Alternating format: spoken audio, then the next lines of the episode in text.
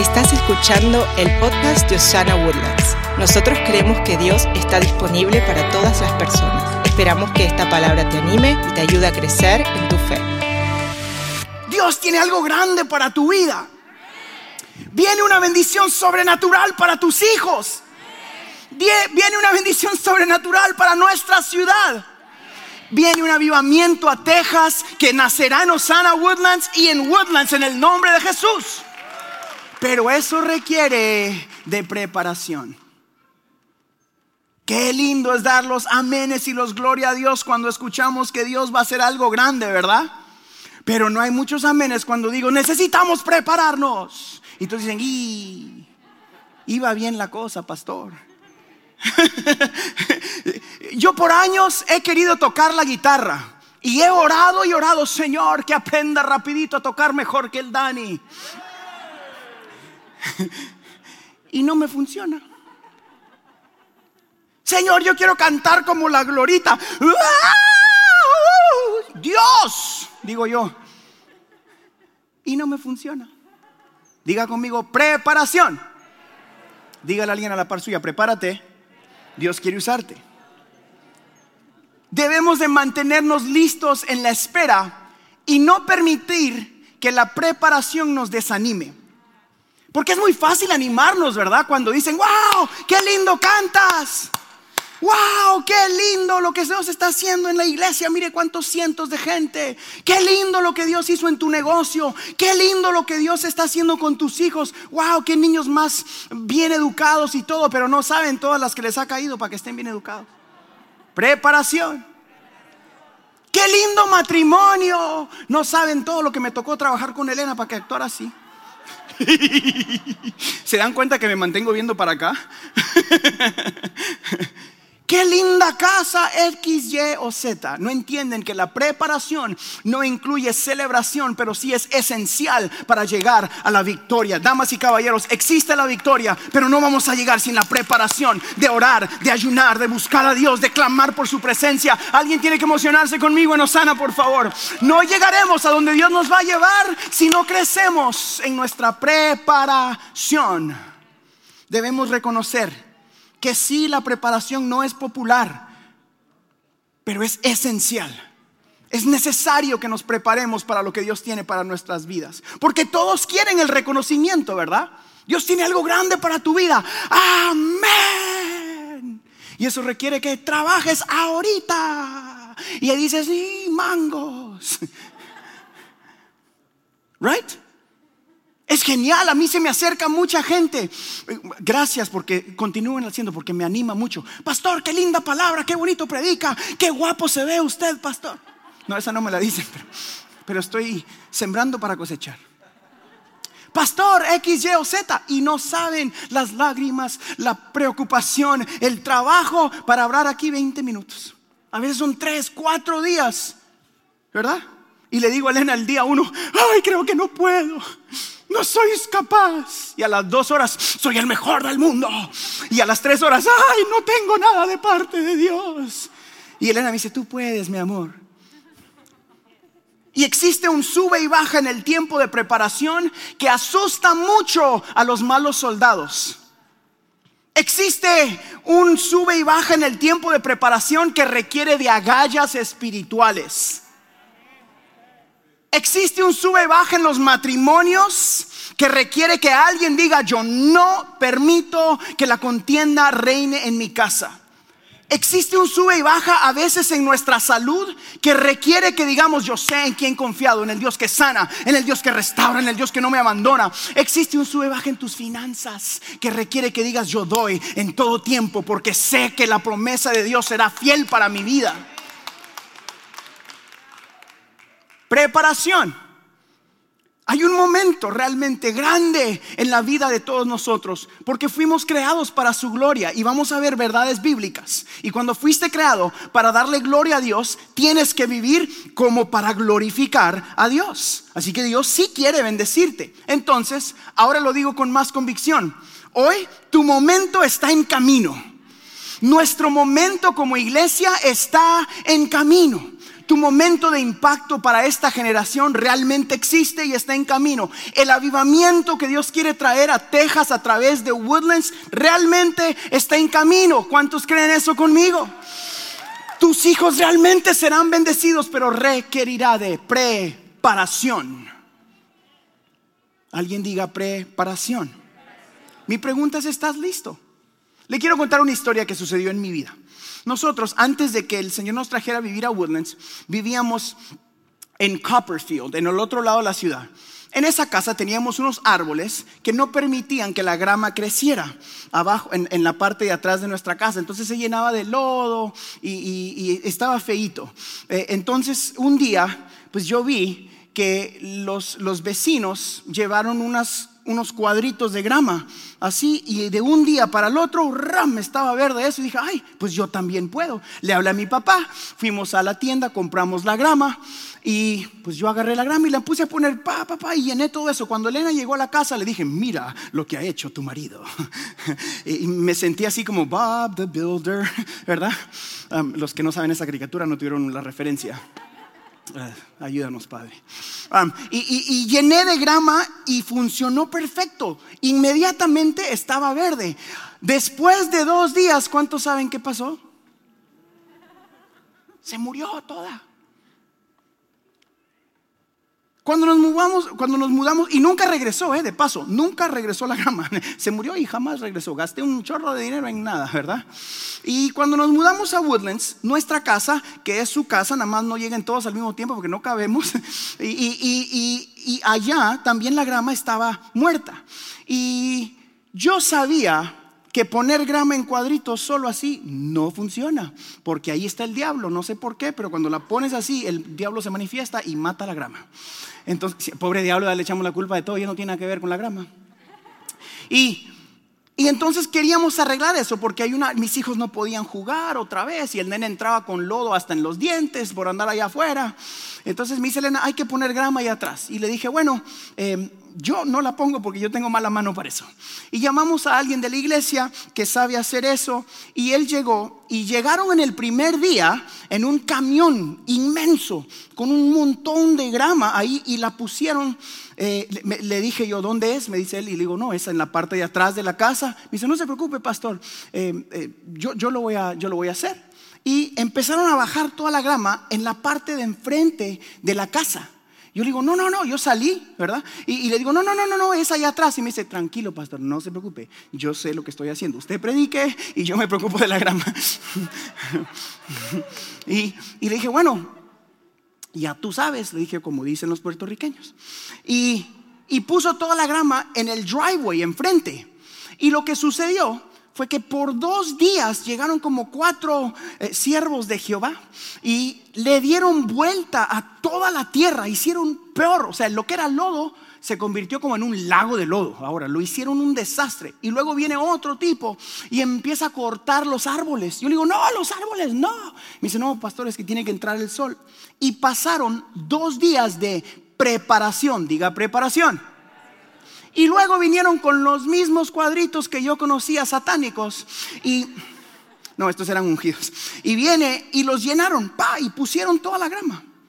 Y de un día para otro le dije, hermano, yo he hecho esto y eso no funciona. Y me dice, hermano, usted predique, yo hago la grama. Y usted ya sabe lo que sucede en esta historia. Dos días después se murió la grama. Y yo lo llamé y le dije, te dije, y él me dijo, yo le dije a usted, échele agua. y le eché agua.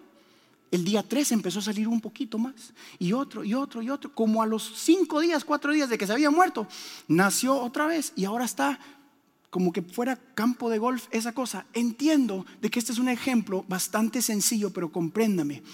Como yo no entendía que tenía que darle la vuelta y preparar toda la tierra, yo sembré sin preparación. Como él sí entendía, él invirtieron más tiempo preparando, dándole vuelta a la tierra, cortando los árboles.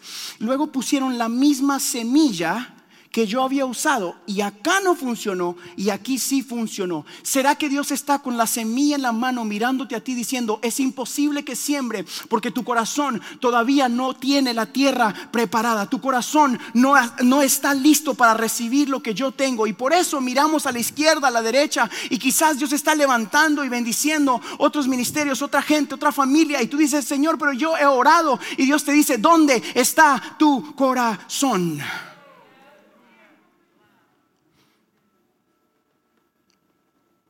Mientras preparaba el mensaje, el Señor me decía, tiene mucho menos que ver con lo, con lo que yo tengo que sembrar que con la postura del corazón de nuestra iglesia. Clamamos por un avivamiento y Dios, Dios dice, yo necesito un avivamiento en la tierra. ¿Por qué no sucede? ¿Será que la tierra no está lista? ¿O que el que pone la semilla no está listo? Conteste usted. Entonces hoy le estoy hablando de la postura de nuestro corazón en el tiempo de espera en el tiempo de preparación, en el tiempo donde nadie nos aplaude como iglesia, donde nadie te aplaude como, como miembro de, equipos de servicio, donde nadie te aplaude como papá, como mamá, donde no hay gloria, pero sí hay preparación. Es interesante que muchos de nosotros clamamos a Dios y yo me puse a pensar esta semana, ¿por qué será que hay gente que llega a su meta mucho más rápido que otras o a su llamado en Dios mucho más que otras? Y yo si soy papá y tengo cuatro hijos o tres hijos o dos hijos, lo que sea, yo quiero que todos les vaya bien, quiero bendecirlos a todos. ¿Por qué será que unos sí y otros no? Tiene menos que ver con el corazón del papá y más que ver con el esfuerzo y la preparación de los hijos. Le estoy hablando hoy de prepararte porque sí tu tiempo viene, pero no va a venir hasta que tu corazón no esté listo.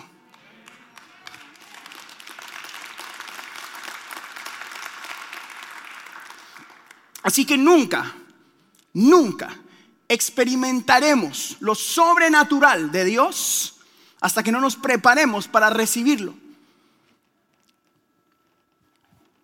Recibiremos lo suficiente para vivir, pero quizás no para triunfar hasta donde Dios quiere, hasta que la postura de nuestro corazón sea más allá de nosotros mismos. Dios necesita canales para su bendición, no solo recipientes. Porque mientras necesites solamente recibir, nunca vas a tener para dar. Pero cuando empieces a dar, siempre vas a tener espacio para continuar y recibir y recibir y recibir. Dios está buscando corazones que estén preparados para derramar su bendición en el 2021. Dios está buscando una iglesia que anhele un avivamiento y que se prepare para lo que Dios tiene para esa ciudad.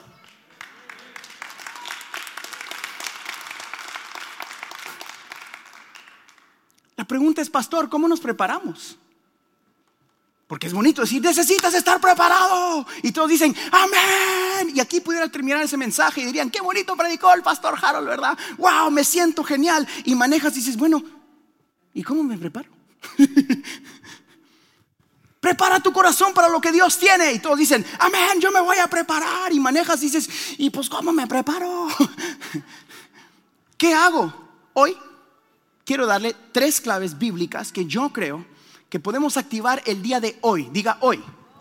Para preparar nuestros corazones, para recibir lo que Dios tiene para tu familia. ¿Cuántos quieren recibir ya lo que Dios tiene para su familia? ¿Cuántos están listos para un avivamiento en la vida de sus hijos? Un, avivamiento en tus finanzas. Un avivamiento para nuestra iglesia. Un avivamiento para Osana Woodlands. Un avivamiento para todos los que están a nuestro alrededor. Y creo que eso viene a través de la preparación. Dios está listo para bendecir a su iglesia. Pero nosotros necesitamos estar listos para recibir la bendición de Dios para nosotros. Así que vamos a contestar esta pregunta. ¿Cómo preparamos nuestro corazón para recibir lo que Dios tiene? Número uno, ¿está listo? Número uno, dando a otros. Escriba esto, dando a otros. No estoy hablando solamente de finanzas. Lo que le estoy hablando incluye finanzas pero dando a otros. Usted lo ha escuchado mil veces. Den y recibirán. Está en Lucas capítulo 6. Y al final dice, la cantidad que den determinará la cantidad que recibirán a cambio. Nosotros preparamos nuestro corazón para recibir lo que Dios tiene para nosotros a través de servir a otros. Si ayudas a suficiente gente a alcanzar lo que ellos quieren alcanzar, siempre alcanzarás tus metas porque estás sembrando lo que anhelas cosechar. Cuando damos, estamos haciendo una inversión en esas personas y esas personas son parte del reino de Cristo. Y nuestro Dios como papá te va a dar todo lo que tú mereces cuando siembras en el reino. El dar es una inversión en el reino. Damos de nuestro tiempo cuando le damos de comer al pobre, al necesitado, a la viuda. Das de tu tiempo cuando vienes a correr un cable y no hay gloria, no hay celebración, pero sí hay un buen corazón. Das de tu tiempo cuando estás y, llegas donde tu vecino y lo apoyas. Cuando oras por el enfermo, cuando eh, hablas una palabra de paz cuando le compras eh, café a tu pastor, cuando... I gotta throw it in there.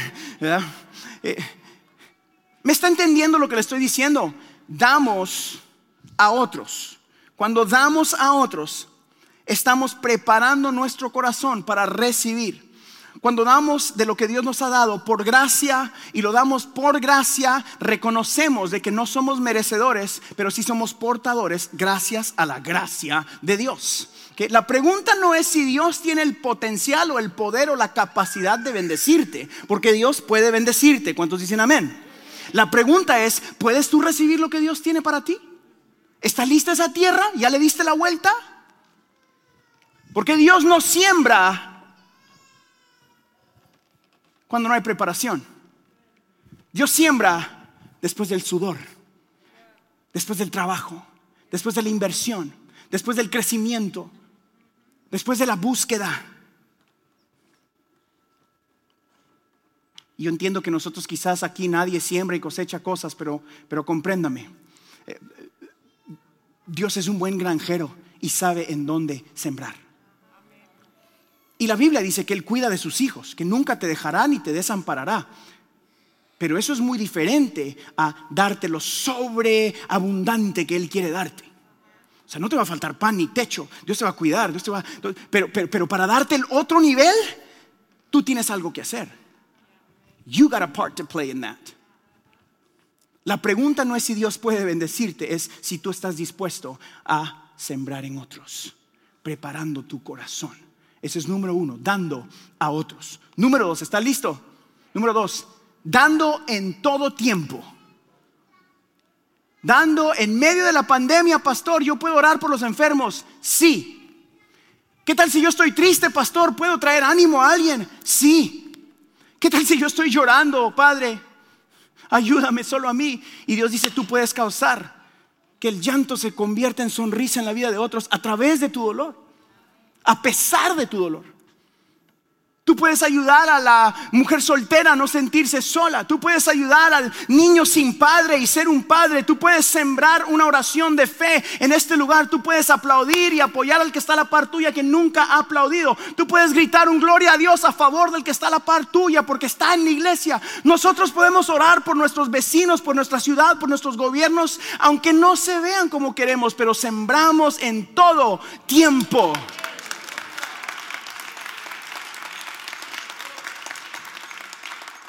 Pero duele, Señor, sembrar. Pero es que esto, eh, si usted supiera lo que a mí me costó, pastor, ahí está el problema. Porque toda buena dádiva viene de arriba. No, no, no, yo viera lo que yo trabajé, pastor. Toda buena dádiva viene de arriba. Segunda de Corintios dice esto. Y Dios puede hacer que toda gracia abunde para ustedes de manera que siempre, diga siempre, en toda circunstancia, en medio de la pandemia. Tengan todo lo necesario. ¿Tengan cuánto? ¿Cuánto? Así que a, ti no te va a faltar nada en el nombre de Jesús. Y toda buena obra abunde en ustedes. ¿Qué tiene que abundar en nosotros? Todas buenas. Toda buena. Yeah, that's right. Para que no nos falte nada en todo tiempo. Dios nunca desampara a sus hijos. Pero ese próximo nivel que requiere que tú hagas algo tiene mucho que ver contigo. Es que la verdad es que mientras tú estés solamente recibiendo, no tienes tiempo ni ganas de dar. La verdad, seamos honestos. Una persona que solo necesita recibir en todo tiempo, le cuesta dar. Una persona que está dando tiene espacio para recibir. Es más, en la vida hay dos tipos de personas. Los que dan y los que reciben. ¿Cuál quieres ser tú? Yo creo que no existe algo en medio. O estás dando o estás necesitando recibir. Y hasta que no empieces a dar, siempre vas a ser de este equipo, de los que necesitan recibir. Yo quiero ser y quiero, ser, quiero pastorear una iglesia de gente que da su tiempo, su talento, su tesoro, sus ánimos.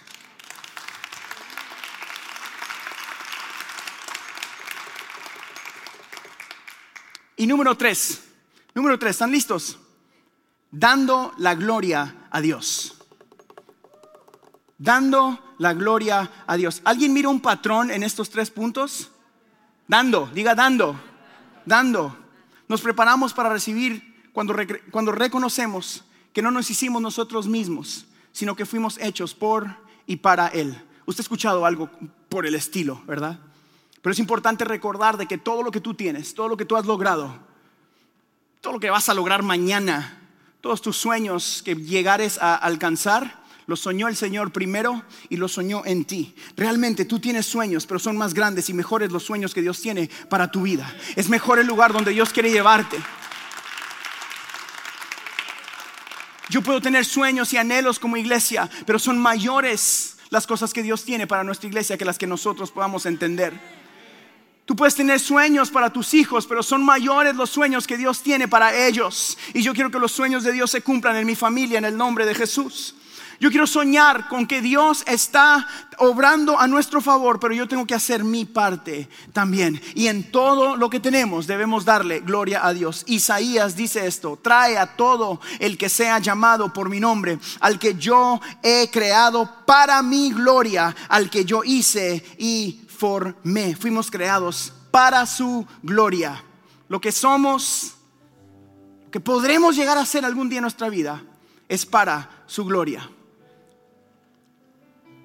¿Puedo hacer una confesión del pastor el día de hoy? Este fue uno de los mensajes más difíciles que yo he hecho en los últimos dos años, porque era tan sencillo. Este mensaje, la preparación, fue una de las más difíciles en los últimos ocho, nueve años que yo he tenido. Elena me vio llorar, me vio frustrado, me vio escuchar decir, ay, no puedo, ay, hay muchos mejores que yo, ¿verdad? Y empecé a escribir líneas y líneas y líneas y líneas y líneas. Y terminé con un montón de hojas, ¿verdad? y borraba y volvía a empezar y borraba y volvía a empezar. Y en medio de tanto escribir, empecé a escribir esto, que estoy seguro puede ayudar a alguno de ustedes. Porque quizás tú estás aquí por alguna razón dices, bueno, Pastor Harold, yo yo no entiendo cómo yo en mi estado puedo darle gloria a Dios. Pastor, yo no entiendo cómo en donde yo estoy cansado, en otro servicio más. Es más, yo he crecido en la iglesia y he escuchado mil mensajes como esto. He cantado las canciones. He escuchado las predicaciones. Pero ya no siento nada. Es más, me continúo sintiendo insuficiente. Continúo experimentando esta enfermedad, continúo experimentando esta soledad. Cuando estoy solo bañándome y no hay nadie a mi alrededor, sigo conociéndome yo a mí mismo con mis errores, con mis faltas. ¿Cómo puedo yo darle gloria a Dios? Yo escribía dando a gloria a Dios en todo. Esto es lo que yo siento que Dios me dijo que tengo que compartir contigo. Me das gloria a pesar de tu depresión. Me das gloria a pesar de tu quebranto. Me das gloria a pesar de tu divorcio. Me das gloria aún que eres un papá o una mamá soltera. Me das gloria aún cuando en tus finanzas estás luchando. Me das gloria a pesar de que te conozco, porque yo te formé para mi gloria. Porque tú no eres capaz por tus fuerzas, pero yo te creé, yo te creé para que me dieras gloria. Fuiste creado para que me dieras gloria. Y empecé a escribir esto. Tú eres suficiente porque fuiste creado suficiente. Tú tienes suficiente porque fuiste creado para dar gloria. Tú tienes y eres y serás suficiente porque te, te creó el Dios de lo suficiente. Tú sí puedes sembrar porque fuiste creado para dar gloria y yo soy el Dios que merece gloria. A pesar de ti, la gloria será siendo mía.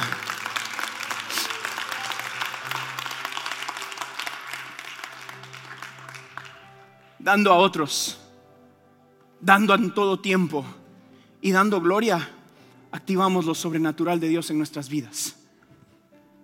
Pero el tiempo de espera ha sido muy largo, estoy cansado. Quiero terminar contándole una historia. Usted la ha escuchado muchas veces, pero yo me puse a estudiar esta semana. David fue ungido a los 17 años. Llega el hombre de Dios y derrama aceite sobre su cabeza en medio de la circunstancia difícil. Él estaba afuera, los cogieron de último y lo bendicen. Él tenía 17 años. Le dicen, tú serás el próximo rey estaban diciendo, vas a ser bendecido, vas a tener influencia, tu vida va a cambiar, ya no vas a andar cuidando ovejas, vas a tener mucho más de lo que puedas imaginarte tú. Y pasa el año uno. Y todavía no, él continúa sirviendo a su papá, continúa sirviendo y llevándole comida a sus hermanos. Pasa el año 2, el año 3, el año 4, el año 5, el año 6, el año 7, el año 8, el año 9, el año 10, el año 11, 12, 13, 14, 15. Pasaron 17 años en ese espacio de espera, de preparación. Y algunos de nosotros no queremos esperar 17 minutos. 17 años sabiendo de que venía algo grande para su vida, pero continúa dándole de comer a los animalitos, peleando con leones. Continuaba llevándole comer a sus hermanos. 17 años. ¿Cuánto tiempo llevas esperando tú? Yo no sé qué largo sea tu tiempo de espera, pero sí sé que el que prometió cumplirá.